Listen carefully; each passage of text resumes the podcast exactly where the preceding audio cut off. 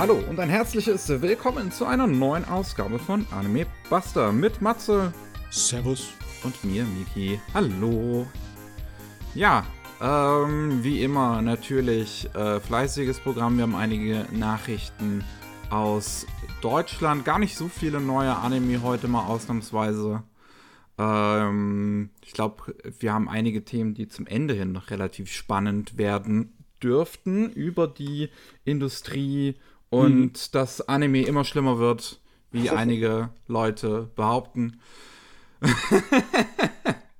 Bevor wir aber darüber debattieren können, äh, blicken wir nach Deutschland.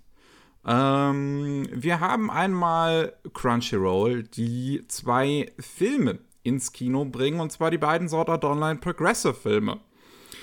Einmal am 27. Juni und einmal am 25. Juli. Am 27. halt der erste Area of Starless Night und am ähm, im, im Juli der zweite Scherzo of Deep Night. Die Progressive-Filme sind ja die, äh, ja, basieren auf dem Roman, der auch schon ähm, jetzt eine Ewigkeit läuft, aber halt äh, relativ selten neue Releases bekommt, äh, was die Geschichte von Sword Art Online im ersten Arc nochmal ausführlicher erzählt, alle 100 Ebenen aus der Perspektive von Asuna. Wer das also sehen möchte, wie A1 Pictures das Ganze nochmal in Filmform packt und einfach nicht genug von Sword Art Online bekommen möchte, kann das dann halt im Juni und Juli tun.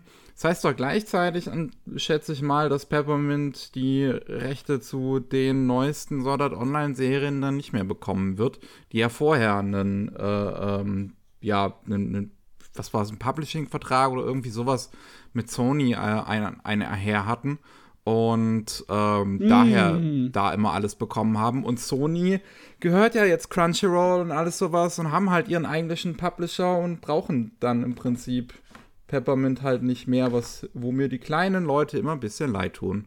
Das ist eine kleine Schweinerei.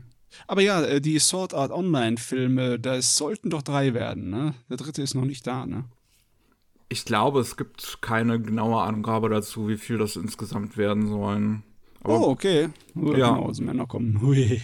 Also theoretisch müsste dieses Jahr dann, glaube ich, wieder eine kommen. Scherzo of Deep Night war, glaube ich, 2022. Muss ich gerade nochmal gucken.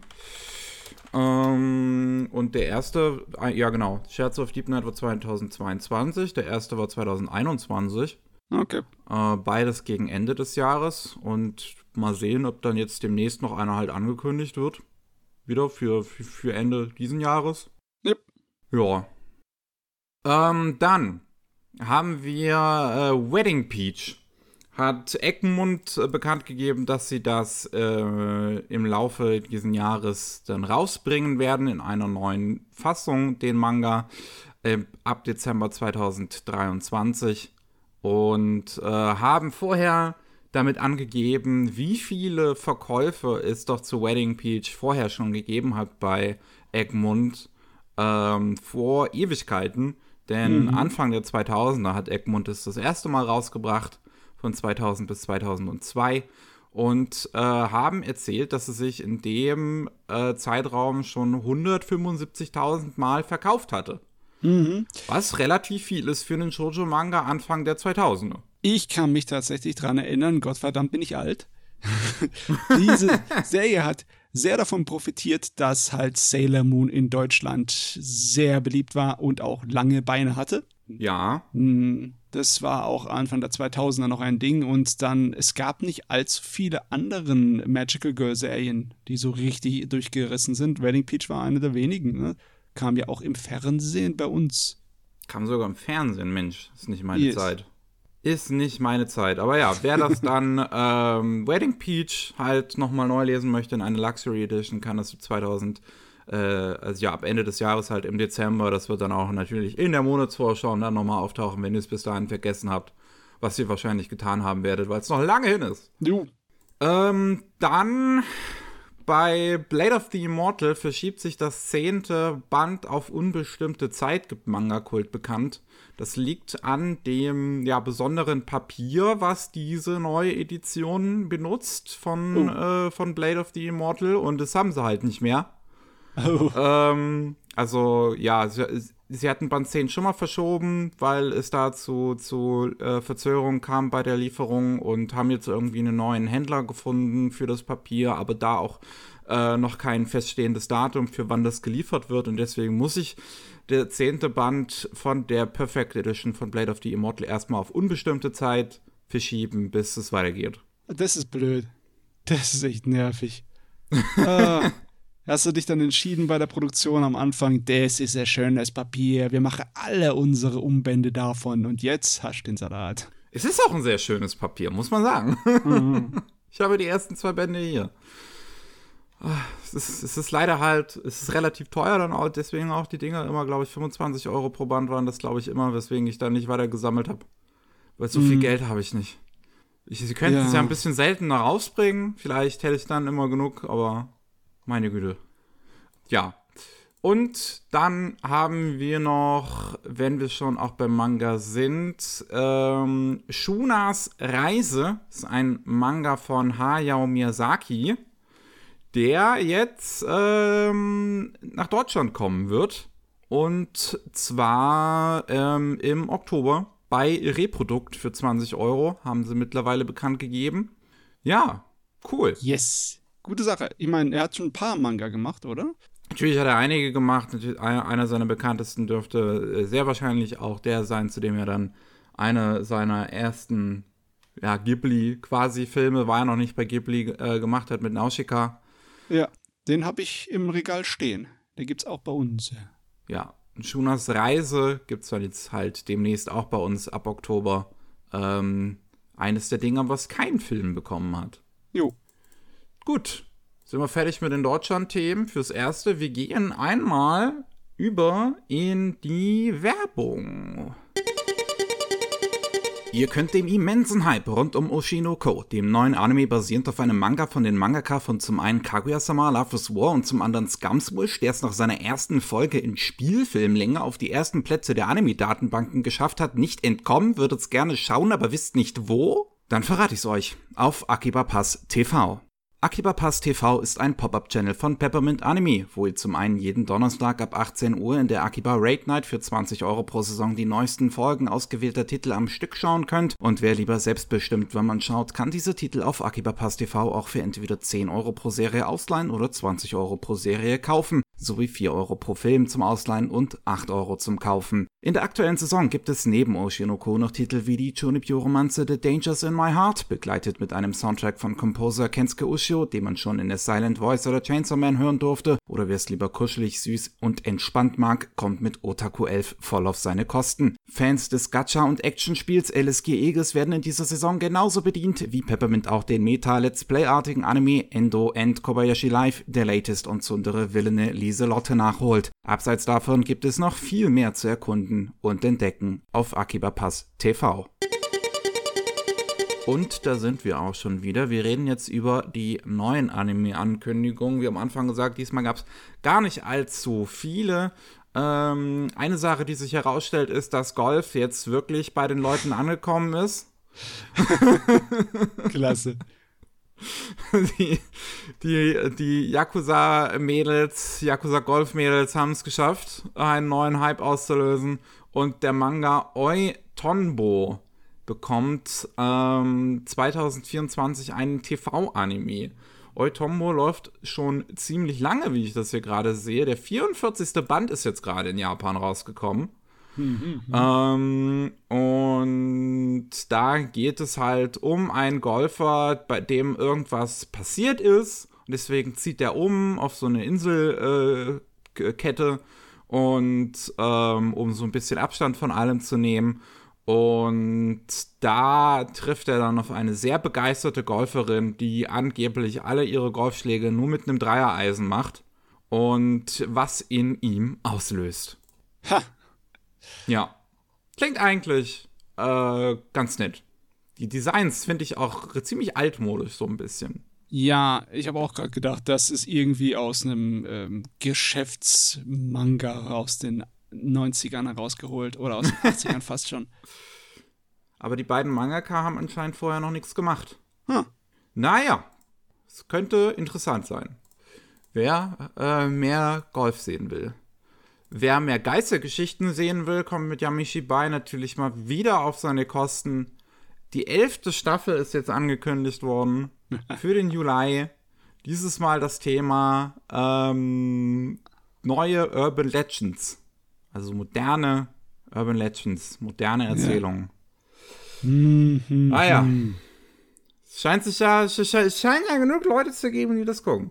Ich habe noch nicht reingeschaut in Yamishibai. Ich habe hab das auch noch nicht geguckt. Wirklich nicht, aber äh, ob das jetzt was speziell japanisch ist oder ob die Serie einfach so gut ist, dass sie endlos geführt werden kann.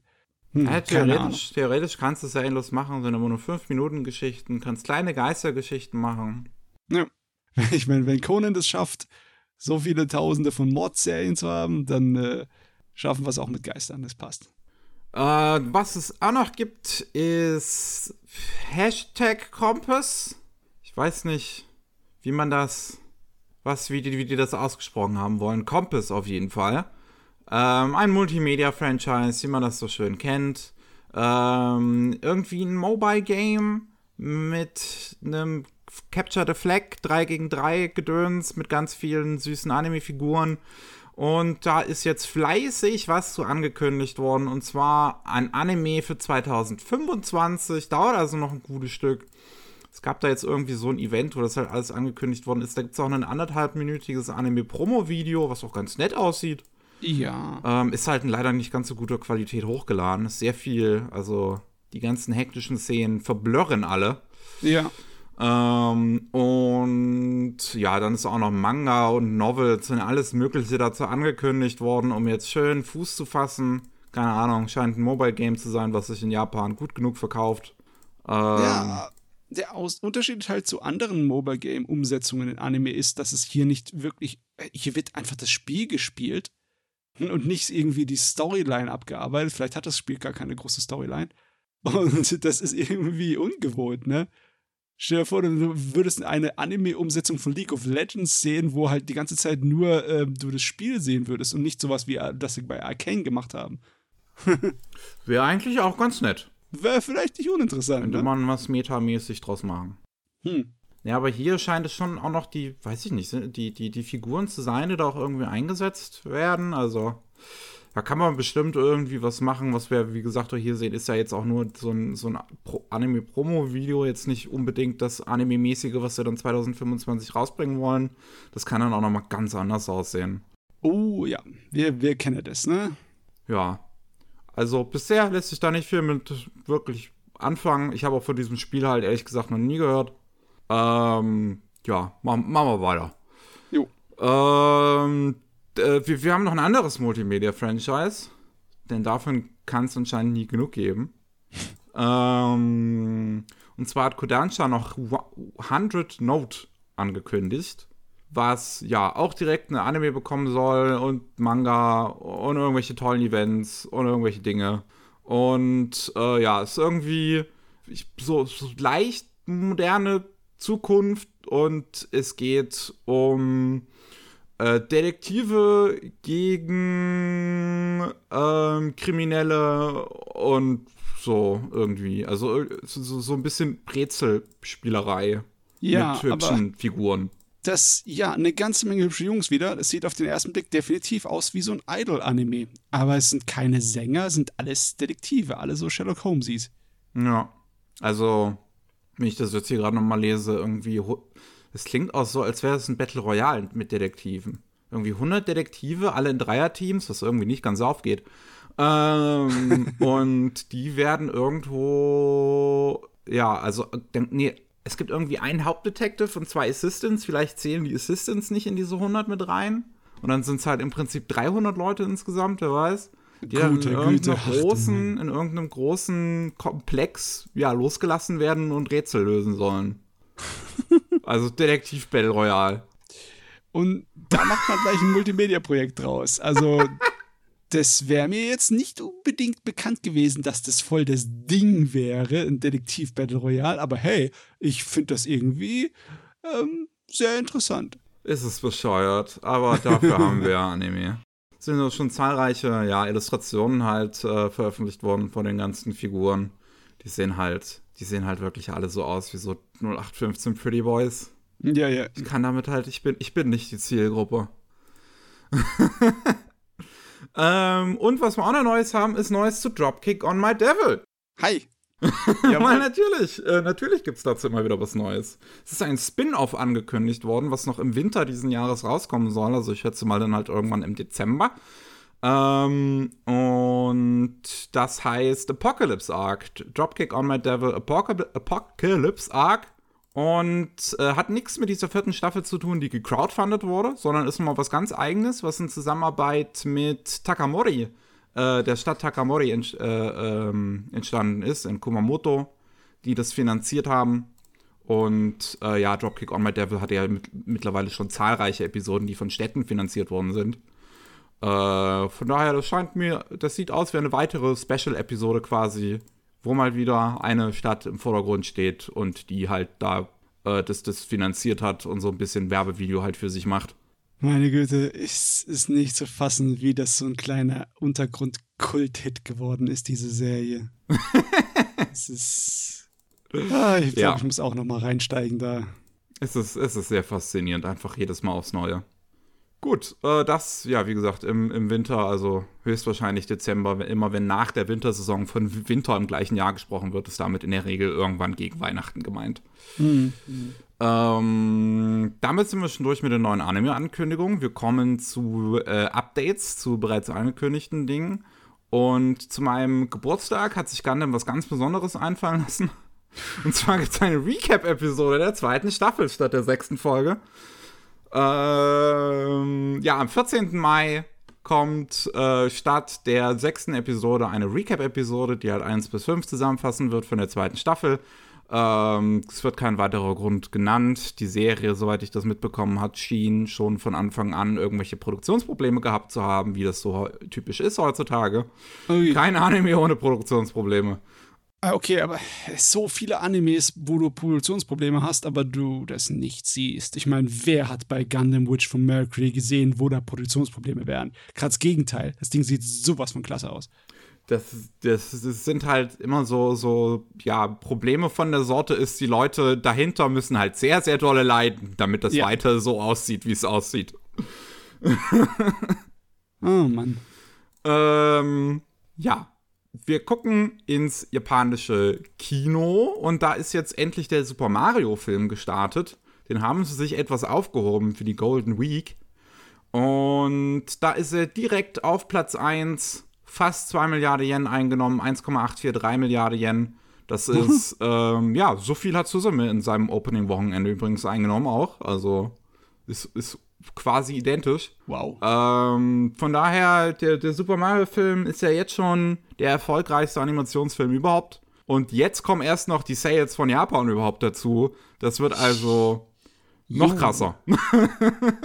Wir sind in einem Zeitalter, wo einfach alle Kinorekorde plattgetreten werden, so dass es keinerlei Bedeutung mehr hat bald. Ach ja. Der äh, äh, ähm, Knights of the Zodiac Film ist auch in Japan schon gestartet. Ähm, der Live-Action-Film von Sensei ist auf dem achten Platz gerankt. Scheint kein so großes Interesse wirklich zu haben. Ähm, Obwohl es ja eine äh, ziemliche Fanbase davon auch immer noch gibt.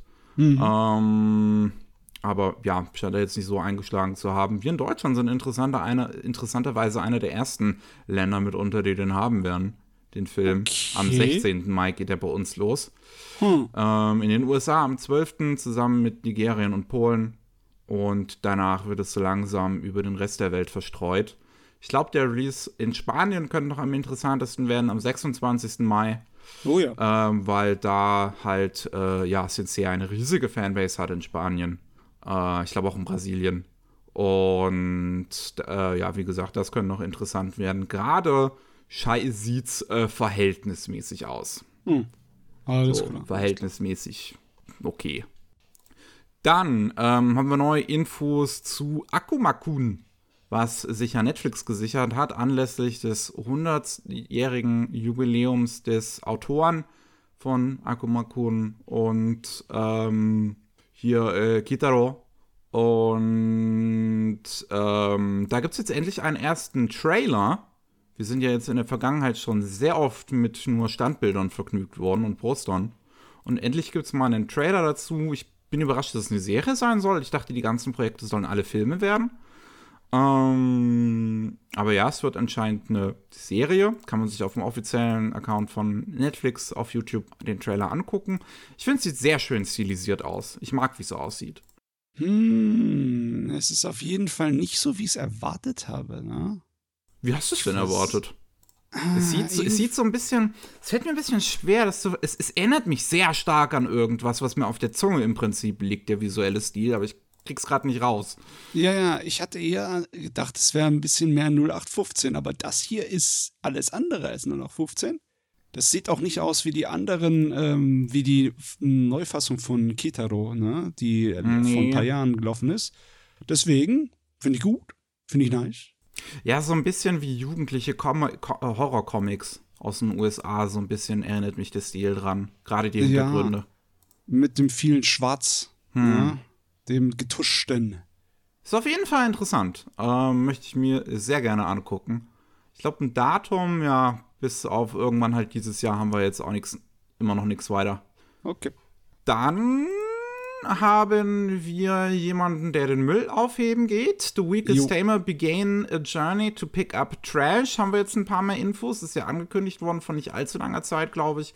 Und jetzt haben wir einen äh, Teaser, sowohl wie auch wer daran arbeitet.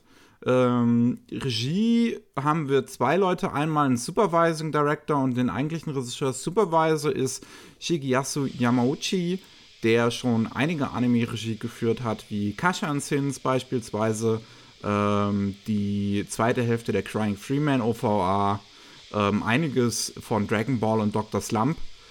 Und ähm, der eigentliche Regisseur Naoki Hiryuchi hat zumindest Episode Direction übernommen bei einigen zahlreichen Serien wie Kingdom, wie Detective Conan, Blue Dragon, Blackjack, ähm, einiges dabei. Ich, das wird auch interessanterweise gemacht bei einem, ja, mehr oder weniger neuen Studio, 2017 gegründet, ähm, als so Aushilfsstudio, die halt viel Key- und Second-Key-Animation machen und wirklich an quasi allem Möglichen, was es einfach an Anime gibt. Und äh, jetzt das erste Mal einen eigenen Anime produzieren. Ähm, und vom Teaser her finde ich ich noch ein bisschen zwiegespalten. Ja. Ich finde, der Stil ist an sich nicht schlecht. Was sie animationsmäßig versuchen, ist halt so ein bisschen. So, sie versuchen komplexere Animationssequenzen, aber animieren die nur in, mit sehr viel, mit, mit sehr krasser Limited Animation. Deswegen das ein bisschen holprig aussieht. Ich bin nicht wirklich, also ich bin froh, dass es nicht aussieht wie nur nach 15, aber als ein Fan des Mangas ist natürlich schade, dass sie nicht geschafft haben, die, die, die Qualität der Bilder einzufangen, weil das, der Manga ist fantastisch gezeichnet, hat irgendwie eine andere optische Atmosphäre als das, was der Trailer hier vermittelt. Mhm, Deswegen, okay. es ist, ich habe sofort mal abgestempelt als ein ähm, bisschen freiere Adaption. Es wird wirklich nicht so aus wie der, wie der Manga. Aber trotzdem, ich werde es mir angucken, weil ich mag die, die Story. Ja, und insgesamt finde ich definitiv nicht, dass es schlecht aussieht. Wie gesagt, sie nee, versuchen nee. auch visuell halt einiges. Es ist ein bisschen so die Anzahl an Frames in der Animation, die ich in ein paar Szenen bedenklich finde. Ach ähm, Gott, ich, ich, mag Limited Animation. Da muss sie nur gut können. Das ist wahrscheinlich manchmal schwerer als Voll Animation. ja, 2024 sollen wir das dann zu Gesicht bekommen. Den Anime dauert also noch ein bisschen. Mhm. Ähm, jo. Dann Overtake, der Anime über Formel 4, hat jetzt auch noch einen neuen Teaser spendiert bekommen, der uns verrät, im Oktober geht das Ganze los. Das ist ja ein neuer Original-Anime von Troika über einen Journalisten und einen Formel 4-Fahrer, die ein bisschen miteinander anbandeln. Ob es jetzt wirklich Boys Love ist oder nicht, bin ich mir immer noch nicht 100% sicher. Ähm, ja, der Teaser sieht eigentlich wieder typisch ähm, Troika aus vom Stil her. Das CGI scheint noch ein anderes Studio mitzuhelfen, was die Credits angeht. Ähm, und ja, ich, ich weiterhin, weiterhin bin ich relativ positiv, was das angeht. Bin echt mal gespannt, ob das auch so ein kleiner Aufwind bekommt, jetzt ähnlich wie der Golf, so ein bisschen mehr Sport-Autorennen bekommen Immer, da kommt ja diese eine Science-Fiction-Angelegenheit ja. äh, mit den Mädels, die dann halt schreiend pinke F1 äh, Science-Fiction-Autos fahren. Richtig, das die kommt, auch noch nächstes Jahr. Dieses Jahr kommt auch noch MF Geist. Ja. Ähm, und es ist noch ein anderer, es soll auch noch leicht futuristischer Formel ähm, Anime angekündigt worden, wo ich mich an den Namen gerade nicht erinnere. Hm, Autos, Autos, Autos. Ja, ist auf jeden Fall gerade relativ beliebt. Ich habe auch das Gefühl, dass Formel 1 äh, aktuell generell relativ beliebt ist. Ich habe auch einige Freunde jetzt in, in meinem Bekanntenkreis, wo ich überrascht bin, dass sie auf einmal angefangen haben, das äh, zu gucken ich bemerke immer, wie auf Reddit dann, wenn ein Rennen vorbei ist, die Leute so richtig durchdrehen. Ich glaube, das ist auch so ein bisschen, geht damit einher, wie erfolgreich die Netflix-Serie davon gewesen ist, dieses äh, Road to Victory oder irgendwie so heißt ah, es auch. Okay. Ähm, die ja jedes Jahr die äh, vor, vor, vorangegangene Saison ähm, ja so dokumentationsmäßig aufarbeiten. Oh, der habe ich noch nicht angeguckt. Das soll wohl sehr gut sein. Hm. Dann ähm, haben wir noch Polygon Pictures und Nelvana sind eine Kollaboration eingegangen für äh, Kinder-Content aus Japan. Nelvana ist ein Subsidiary von ähm, m -m, Chorus Entertainment und ja, ist halt ein großes Medienkonglomerat im Prinzip in Japan. Und ja, die, die, haben jetzt zusammen halt mit, mit äh, den guten Leuten bei Polygon Pictures, die ja viele tolle CGI-Anime machen, ähm, halt angekündigt, an Kinderserien arbeiten zu wollen. Ähm, weil ja, ja gerade ist aus Japan da anscheinend heutzutage angeblich nicht mehr so viel gäbe. Ähm, da möchte man sich halt auf Lizenzen von Nelvana drauf konzentrieren irgendwie neue Serien zu deren Legacy-Content zu machen. Und da gehört halt sowas wie Bakugan dazu, was ja jetzt dem Letzt, äh, zuletzt auch eine neue Serie angekündigt worden ist. Und sowas wie Beyblade, Metabots. Ähm, also Yo, ja. Die Spielzeugserien. Wir wissen Bescheid, ne? Ja, da werden wir dann wahrscheinlich eine CGI-Serie halt zu Beyblade oder zu Metabots. Was Neues zu Metabots wäre eigentlich interessant sehen. Jo, das ist, naja, äh, ich weiß, ich kenne Leute, die das interessant finden. Wie zum Beispiel meinen Neffen. Der wird sich wahrscheinlich freuen drüber. Gut, ähm, dann gibt's ähm, Oshinoko. Ist ja super, ne? Erfolgreich und alle. Ihr habt jetzt alle wahrscheinlich schon mal davon gehört. Äh, und der offizielle YouTube-Kanal von der äh, Serie hat eine kleine Behind-the-Scenes-Dokumentation hochgeladen, die 10 Minuten lang geht, englische Untertitel auch hat. Mhm. Ähm, über alleine die Produktion der ersten Episode. oh, wo es halt darum geht, warum hat man sich dazu entschieden, dass es 90 Minuten lang ist? Ähm, wie, wie, hat man mit den Mangakas kommuniziert? Und äh, viele andere kreative Entscheidungen, die halt getroffen worden sind und äh, wie sie erreicht worden sind. Viel ähm, im Zusammenhang mit gerade der Pre-Production äh, von der Serie, was ich super interessant finde. Ich habe es jetzt noch nicht gesehen, aber ich werde es mir definitiv noch angucken. Mm, ähm, das, das, Titel dieses Videos ist Behind the Scenes Episode 1. Und dann hoffe ich natürlich, dass noch mehrere Episoden bekommen und es nicht nur so gemeint ist, dass es über die erste Episode der Serie geht. ich will Ich meine, sie können auch mehr. zu jeder Episode der Serie ein eigenes Behind the Scenes machen und dann hätten wir auch nochmal elf Episoden im Prinzip. Ja, das wäre nice. Ja, auf jeden Fall sehr interessant. Man sieht sehr viel so von den Character Designs und auch alles da drin. Ähm, und wie sie die Wohnungen ausgestaltet haben, das finde ich, finde ich cool. Wirklich, wirklich cool. Mhm. Wie gesagt, auf dem offiziellen YouTube-Account von Oshinoko einfach Oshinoko Behind the Scenes auch bei YouTube eingeben, dann werdet ihr es sicherlich finden. Wunderbare Sache. Ähm, dann noch zu guter Letzt bei den neuen Infos. Quintessential Quintuplets ist ja neuer Anime zu angekündigt worden. Wieder irgendwas Special-mäßiges. Ähm, und das scheint keine ganze Serie zu werden, denn da ist jetzt angekündigt worden, dass es im Fernsehen laufen wird im Japanischen irgendwann im Sommer und im Kino zu sehen sein wird am 14. Juli. Mhm. Ja, mit Special ist dann entweder, ja, ich schätze mal halt, ne, so, so was Kurzes irgendwie äh, so, so kürzere Episoden oder sowas sollen ja irgendwie Nebengeschichten adaptieren. Äh, gedacht. Ähm, keine Ahnung, kriegt man dann vielleicht ein Bundle irgendwie an vier, fünf, sechs Episoden. Mal sehen. wir haben noch ein bisschen was abseits vom Rest. Ähm, einmal ist äh, jetzt die komplette Chefetage von Right Stuff im Prinzip gegangen, äh, denn auch der letzte aus der Chef Chefetage ähm, ja, ist dann im März, am 31. März offiziell von äh, Right Stuff gegangen. Right Stuff ist ja ein ähm, ja, Verkäufer von Anime Merchandise, die es jetzt schon seit den 80ern gibt und ähm, von Crunchyroll gekauft worden zuletzt. Äh, und Crunchyroll hat jetzt halt angekündigt, dass auch noch der Vizepräsident Christine Morgan gegangen ist, nachdem letztes Jahr auch schon der Chef und Gründer Sean Kleckner gegangen ist. Ähm, ich schätze mal, zum einen natürlich hat das auch was mit Umstrukturierung zu tun. Jetzt, wo Crunchyroll das Ganze dabei ist, sich einzuverleiben, äh, gibt es dann gewisse Leute, die nicht mehr gebraucht werden. Wenn dann natürlich aber alle gehen, die im Prinzip lange, lange Zeit mit diesem Projekt verbunden waren. Und äh, Christine Morgan war jetzt für fast zehn Jahre insgesamt oder fast, fast neun Jahre ähm, Vize-Chef bei Right Stuff. Finde ich sowas auch immer ein bisschen, ja, seltsam, warum man gerade die, die da wahrscheinlich am meisten Expertise haben, gehen lässt.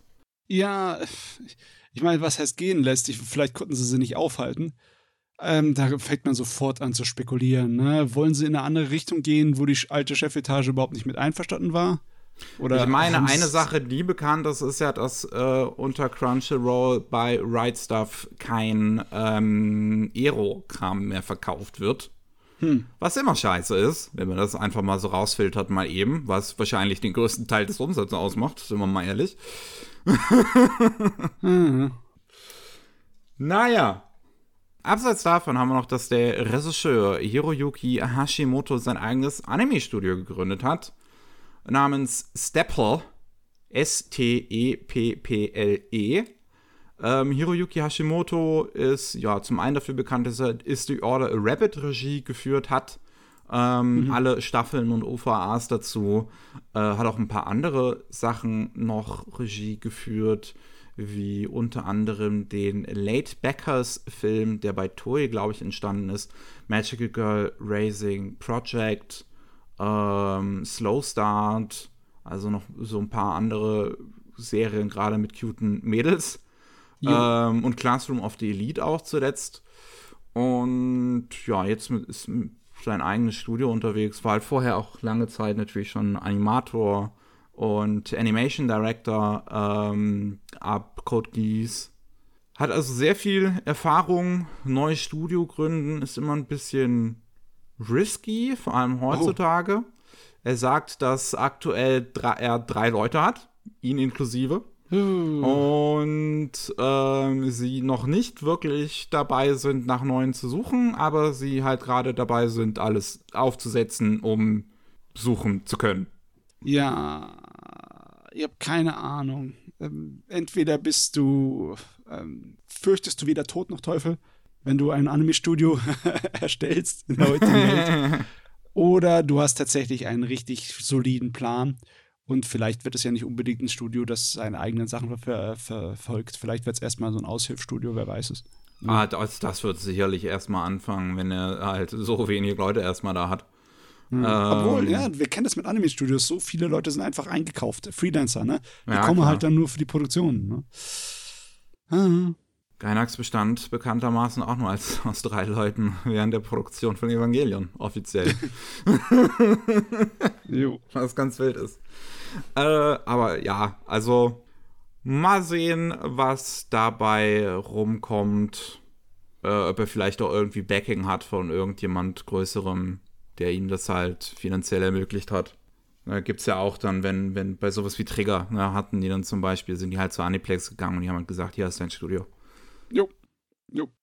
Dann, ähm, sehr äh, interessante Sache, die jetzt nicht so viel unbedingt mit Anime an sich zu tun hat, aber natürlich auch mit japanischer Popkultur. Und das ist AKB 48, eines der bekanntesten Idolgruppen aus Japan. Ähm, die haben so ein, ja, so ein, so ein Unit-System im Prinzip damals eingeführt, äh, mit, mit ihrer Gründung 2005 äh, was seitdem her eigentlich auch in der gesamten Idle-Landschaft genutzt wird bei den größeren äh, Gruppen. Also zum Beispiel auch bei hier 22.7. Ähm, und die haben jetzt angekündigt, dieses Unit- und Captain-System aufzulösen.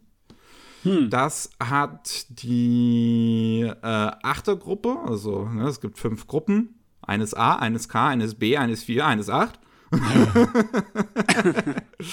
äh, und die Achtergruppe hat das bei einem Konzert angekündigt, dass das jetzt so sein wird, dass es Abschiedskonzerts von den einzelnen Gruppen geben wird im August, aber dass diese Leute natürlich alle noch eingestellt sind und dann ähm, ja in größeren Gruppen wieder auftreten werden ähm, ab August, also gerade ab 16er Gruppen. Man hat es anscheinend auf 8 äh, we wegen der Pandemie ähm, verkleinert gehabt äh, zuletzt, aber jetzt soll es wieder auf die 16 gehen.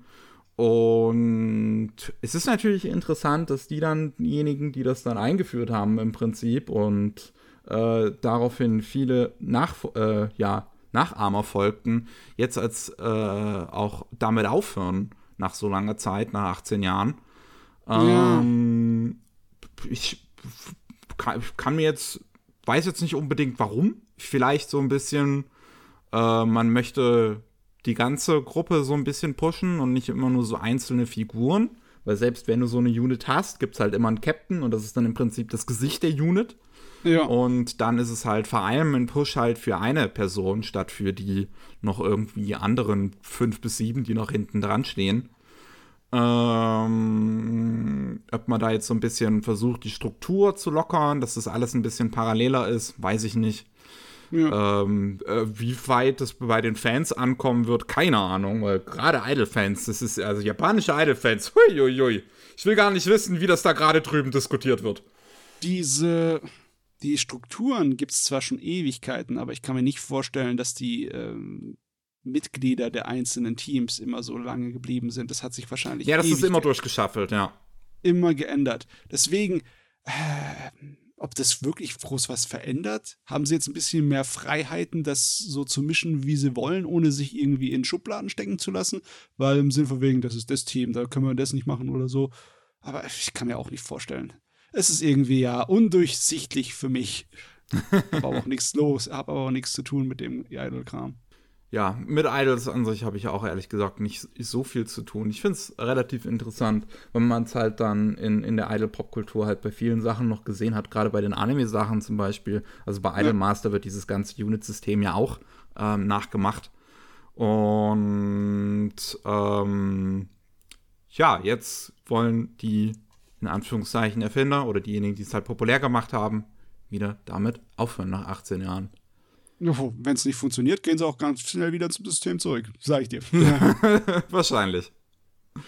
Was noch interessant sein dürfte für Pokémon-Fans, ähm, das Skript für zwei nie veröffentlichte Pokémon-Folgen ist aufgetaucht. Und zwar Team Rocket hm. vs. Team Plasma Part 1 und 2. Es hat ein Twitter-Nutzer namens Akilvers, Akilvers, A-K-I-L-V-E-R-S, einen äh, Google Doc-Account, äh, ein, ein Google Drive geteilt, wo diese äh, Skripts drin sind, einmal im Original, einmal mit Übersetzung, auch in äh, TLDR-Fassungen, also in kurzen Zusammenfassungen. Und das ist anscheinend zusammengekauft worden mit vielen Leaks, die äh, in Zusammenhang mit einem russischen Nintendo-Employee, also mit einem Employee von Nintendo Russia irgendwie entstanden sind in letzter Zeit.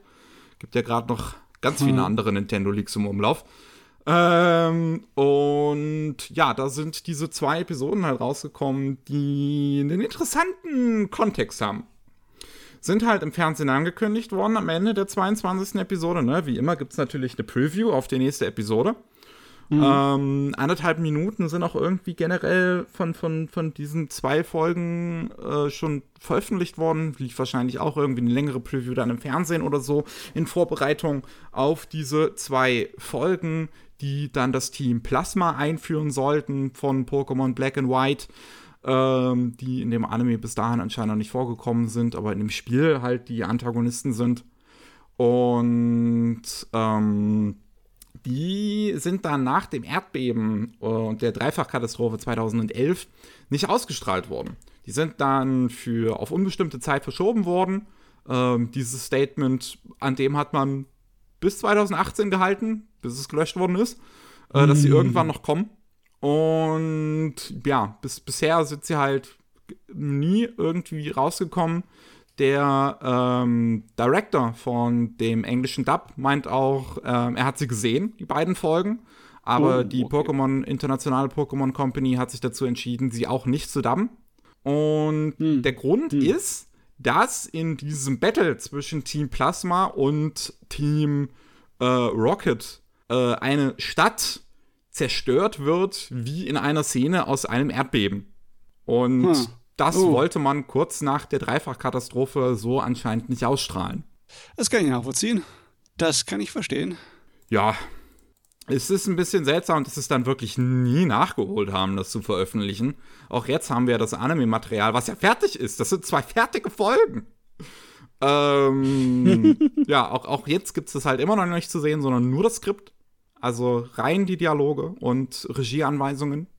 Ähm, von daher weiß man wenigstens, kann man jetzt wenigstens nach all den Jahren nachvollziehen, was genau da passiert. Äh, aber ja, dann auch daraufhin sind Team Plasma auch lange, lange Zeit in dem Anime nicht vorgekommen. Also über die 100 Folgen hat es gedauert, bis sie dann vorgekommen sind. Das, obwohl sie die Hauptgegenspieler im Spiel sind. Äh, ich, ich stelle mir das so vor, dass halt die Verantwortlichen denken sich, ist mir doch egal. Die paar Episoden, wen juckt's? Und die Fans machen halt eher was draus. Die verlorenen Pokémon-Episoden. Ja. Schöne Geschichte ist das. ja, es ist schon, das ist, ich, ich finde es irgendwie halt auch einfach eine wilde Geschichte, dass sie es halt echt nie rausgebracht haben.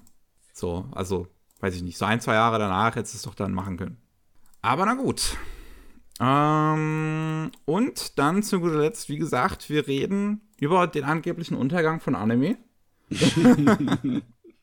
und zwar Masao Maruyama ähm, hat darüber mit ähm, der Nachrichten, mit der, mit der, mit der Presse AFP gesprochen und äh, hat halt gesagt, dass Japan aktuell dabei ist, ähm, Anime, das, das Anime-Game zu verlieren gegen China.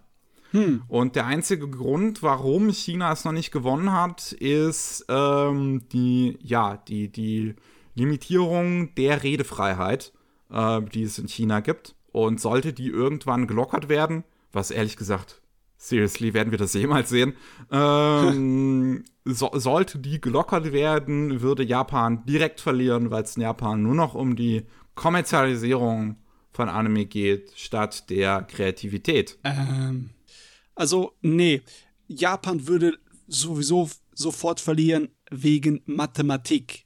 es leben mehr als zehnmal so viele Leute in China als in Japan.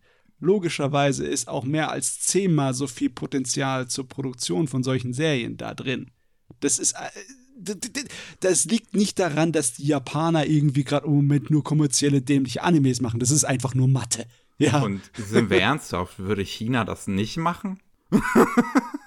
also. Äh?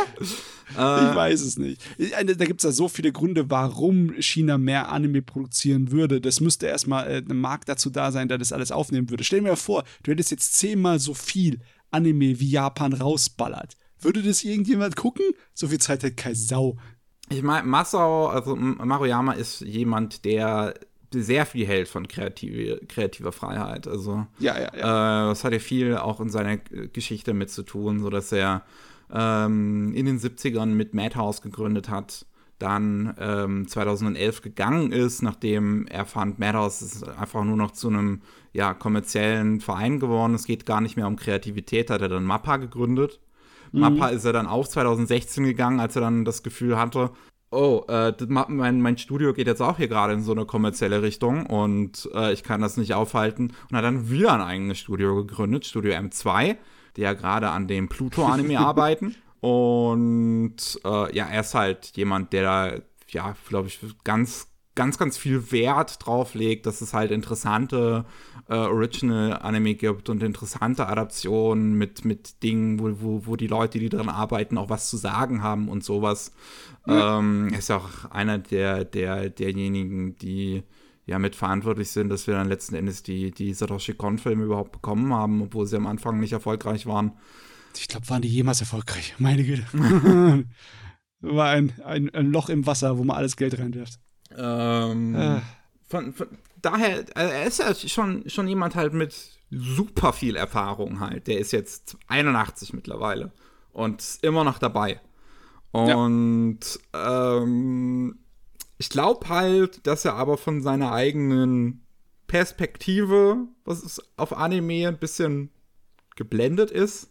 Weil, also, ja. sind wir ehrlich, das Problem, was Japan in Animation jetzt gerade hat, ist nicht unbedingt, dass es nur auf irgendeinen kommerziellen 0815 Anime geht. Es gibt nee, natürlich, nee, es überhaupt nicht. gibt ja auch immer noch viele kreative Anime. So, es gibt das, meiner Meinung nach sogar mehr im Moment. Ja, schlicht und ergreifend durch überhaupt die Anzahl an Anime, die wir heutzutage haben, gibt es ja, halt auch ja. mehr kreative. Das wird immer eine Nische bleiben, das kreative Zeug. Weil es, so ist es halt. Aber das ja. ist dann halt der Kram, der dann halt in 10, 20 Jahren sich erinnert wird. Das, so ist es in der Filmgeschichte ja auch schon immer gewesen. Blade Runner war bei Start kein Erfolg. Aber tro trotzdem erinnern wir uns heute immer noch dran. Total. Er hat die Geschichte des Films schwer beeinflusst, ne? Ach ja, weißt du, ich, ich bin so halb ihm am Zustimmen und halb auch zu sagen, da hast du irgendwie dich äh, irgendwie verguckt oder in eine falsche Richtung gedacht. Weil klar, Madhouse, da hat er recht gehabt, dass er davon weggegangen ist. Bei Madhouse hat es dann irgendwann nicht mehr funktioniert. Aber bei Mappa, ich würde jetzt, ich würde schon sagen, dass Mappa immer noch interessante Produktionen abgibt. Mappa ist schon hart auf die Kommerzialisierungsschiene gegangen mit dem neuen Chef. Ja. Sind sie, ja, aber ich finde, Mappa hat auch noch eine Menge kreativen Ausdruck in seinen Werken drin. Ich meine, allein Chainsaw Man ja. ist ja mal, ne? Es hat sich auch wieder ein bisschen gefühlt davon zurückentwickelt.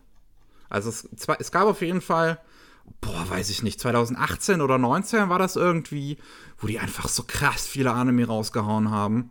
Ja. Ähm, und die Anzahl hat sich jetzt, glaube ich, mittlerweile wieder ein bisschen zurückentwickelt. Und ähm, ich, ich, glaube, dass, dass, es da auch ein Überdenken halt gab bei Mappa als Studio, weil die sich auch komplett überarbeitet hatten in der Zeit. Ähm, ja, aber weiß ich nicht, wo ich damit hin wollte, ehrlich gesagt. Auf jeden Fall, Maruyama ist immer einer, der äh, verfolgt halt die kreative Seite. Der jagt der hinterher, egal was passiert. Ne? Und deswegen kann ich auch nachvollziehen, dass er einfach nur in diesem Bereich denkt. Aber ähm, das, äh, ich glaube nicht, dass Japan so gerade so schlecht dasteht mit Anime. Es wäre mir natürlich lieber, wenn es ein bisschen mehr verrückte Freiheiten wie in dem 80er Jahre Videomarkt geben würde, wo wirklich alles Mögliche machbar war mit Anime. Aber ähm, ganz ehrlich, ich finde, man kriegt schon genug unterschiedlichen Kram. Ich meine, einer unserer Standardsprüche ist halt, ist halt Anime, ne? Egal wie verrückt es ist oder egal was für ein Thema es ist, du kannst es als Anime machen. Ja, Mal gucken, was, was, ich, ich, ich gucke jetzt mal gerade in die aktuelle Saison so beispielsweise. Was, was, was haben wir denn, was völlig krasser, super kreativer Kram ist irgendwie? Also ich glaube, sowas wie Oshinoko ist halt auch nicht unbedingt eigentlich Mainstream, aber kommt ja da gerade super an. Ähm, dieses neue Ding von Mappa aktuell gerade, ne, was auch wieder so was so ähnlich wie Chainsaw Man irgendwie sein soll, Jiguka, G Hell's Paradise. Hell's Paradise. Hell's ja. Paradise kenne ich den Manga dazu. Das ist ein sehr erwachsener, ist ein typischer äh, Szenengerät. Ja, ist auch sehr erfolgreich. Ist im Shonen ja. Jump auch ursprünglich rausgekommen, also auch so wie Chainsaw Man. Sehr äh, ja. andere Hat Richtung. nichts im Shonen Jump zu suchen. Gott verdammt. ist Hardcore, das Ding. Es gibt ja noch viele andere Sachen diese Saison. Heavenly Illusion ist auch kein Mainstream.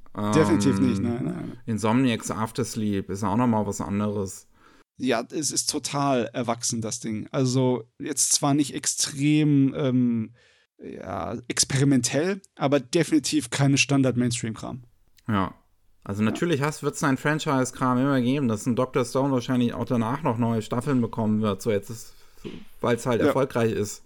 Das wird 100% so sein, aber meine Güte, lasst den Mainstream halt haben, was sie halt gerne essen. Und die Künstler machen währenddessen den geilen Scheiß. Ja, die haben den geilen Scheiß. Allein, äh, ich meine, man könnte andere Sachen noch dazu zählen, diese Saison, wie zum Beispiel My Home Hero. Ist auch nicht unbedingt Mainstream. Ne? Oder äh, Ancient Magus Bride ist auch eher so für die Nerds. Ne? Hm. Ja, also, nö. Da bin ich nicht hundertprozentig deiner Meinung, Maruyama. Ach ja. Ich finde schön, wie er sich trotzdem immer noch beschreibt, mit was er am besten kann, ist kochen und Toiletten sauber machen. äh, weil das passt 100% zu dem, was man ja von seiner Figur in Shirobako gesehen hat. Ähm, ja, weil Maru äh, Yama ist ja derjenige, auf den ähm, der auch der alte Produzent in, in, in Shirobako basiert. Ja, der Papa, der alles zusammenhält, weil er weiß, bei welchem Zeitpunkt er Snacks besorgen muss. naja, ähm, wir sind damit durch für heute. Keine so, na doch, geht so. Bisschen kürzer als sonst zumindest. Ähm, vielen Dank fürs Zuhören natürlich wie immer. Und wenn ihr mehr von uns hören wollt, dann gibt es jeden Mittwoch Rolling Sushi, da gibt es die News aus Japan und jeden zweiten Mittwoch gibt es Anime Slam. Da reden wir über die Anime und Manga, die wir in letzter Zeit so gelesen und gesehen haben. Äh, die Woche, wo ihr das hört, gibt es keine neue Anime Slam-Episode. Die Woche davor gab es halt eine neue, haben wir sehr lange über Susume gesprochen. Und nächste Woche gibt es Anime Slam über Anthologie-Anime. So viel dazu. Wir sind raus. Tschüssikowski. Gute Nacht, guten Morgen, guten Mittag, wann auch immer ihr das hört. Ciao.